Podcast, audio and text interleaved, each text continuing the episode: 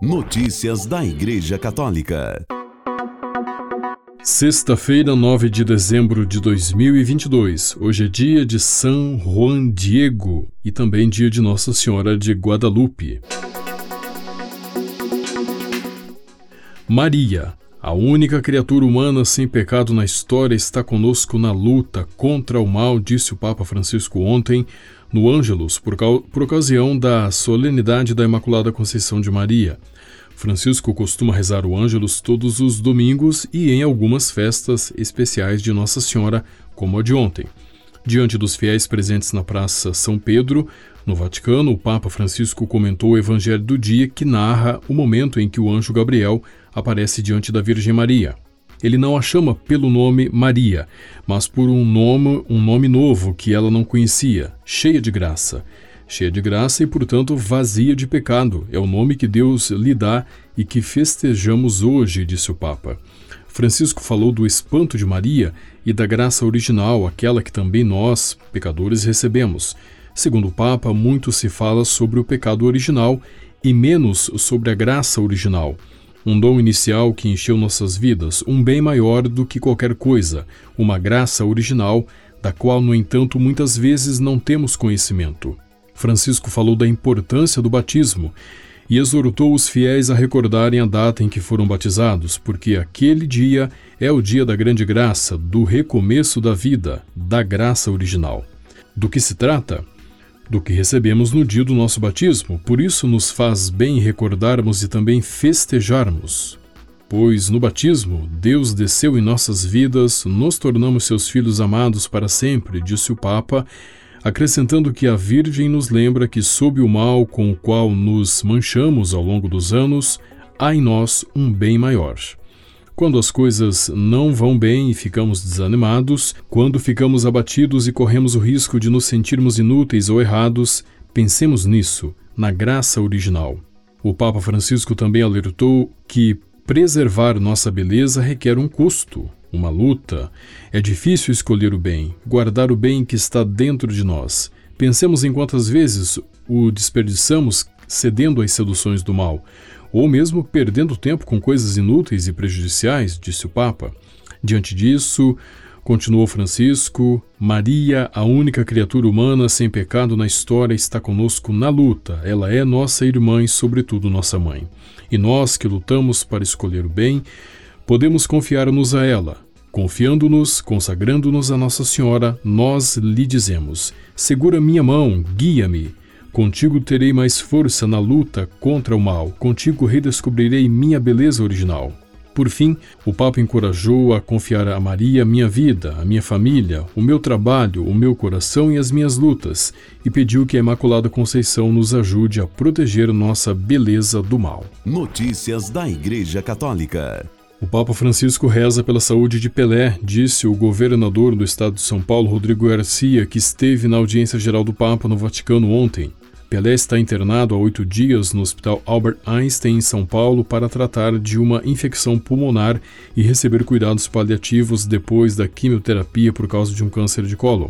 Apaixonado por futebol, o Papa disse que está rezando pela saúde do nosso rei do futebol, o Pelé, diz um post na conta oficial de Garcia. Torcedor do San Lorenzo da Argentina, o Papa, de brincadeira, perguntou a um jovem brasileiro numa audiência no Vaticano em 2017 seu tricampeão mundial com a seleção brasileira, Pelé, foi melhor jogador do que Maradona, ídolo argentino e campeão em 1986. Notícias da Igreja Católica.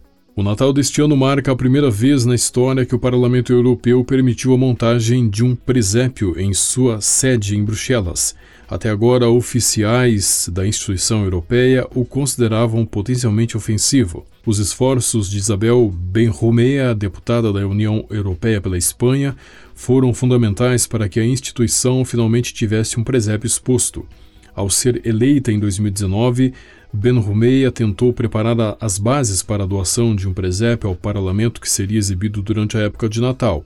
No entanto, ela se deparou com prazos e com burocracia europeia. No ano seguinte, ela começou a dar os passos necessários. A resposta não poderia ter sido mais desanimadora.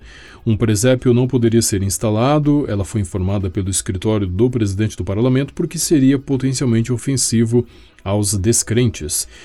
Isso se tornou uma espécie de cruzada porque me parecia inaceitável ignorar as raízes cristãs da Europa, disse a parlamentar ao jornal espanhol ABC. Finalmente, neste ano, o esforço teve o apoio da presidente maltesa do Parlamento Europeu, Roberta Metsola, embora o presépio tenha sido apenas autorizado como uma exibição especial, que poderá ou não ser renovada no futuro.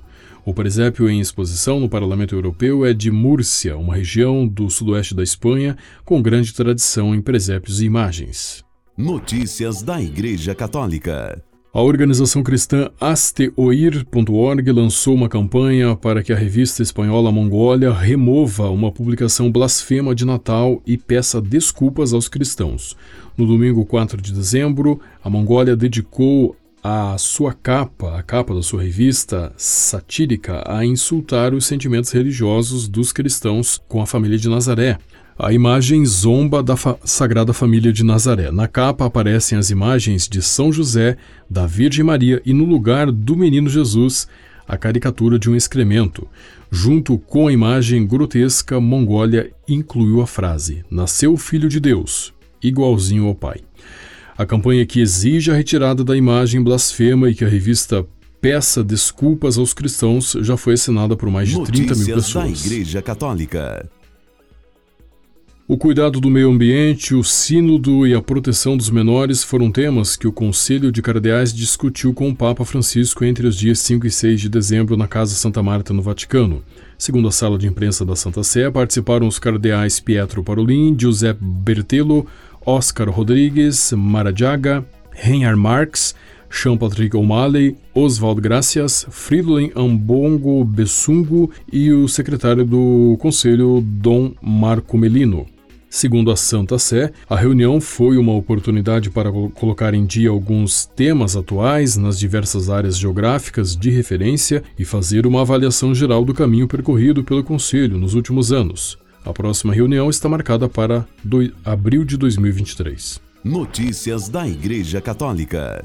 Cerca de 20 mil pessoas participaram de protestos em Malta contra uma emenda parlamentar pró-aborto no domingo 4 de dezembro. Muito obrigado às 20 mil pessoas que vieram a Valeta, capital de Malta, com o único propósito de transmitir uma mensagem ao governo. O povo maltês não quer o aborto em nosso país, disse o grupo Provida, organizador do evento Life Network Foundation Malta. Malta, de tradição católica, é o único membro da União Europeia que proíbe o aborto em todas as circunstâncias. Os médicos só podem intervir nos casos em que a continuação da gravidez possa apresentar uma ameaça à vida da mãe. O projeto de lei, apresentado no início da semana passada, propõe uma emenda para legalizar o aborto nos casos em que uma mulher grávida tem complicações médicas que podem colocar sua saúde em grave risco. A mudança de risco de vida para risco à saúde é muito aberta e pode abrir caminho para aborto eletivo. Na semana passada, o arcebispo de Malta, Charles Cicluna, e os bispos Anton Thelma e Joseph Garlea Curmi pediram aos legisladores que respeitassem a dignidade dos bebês, informou o jornal Malta Today. Com a colaboração das agências ACI e Vatican Media, você ouviu o Boletim de Notícias Católicas que volta na próxima segunda-feira. Notícias da Igreja Católica.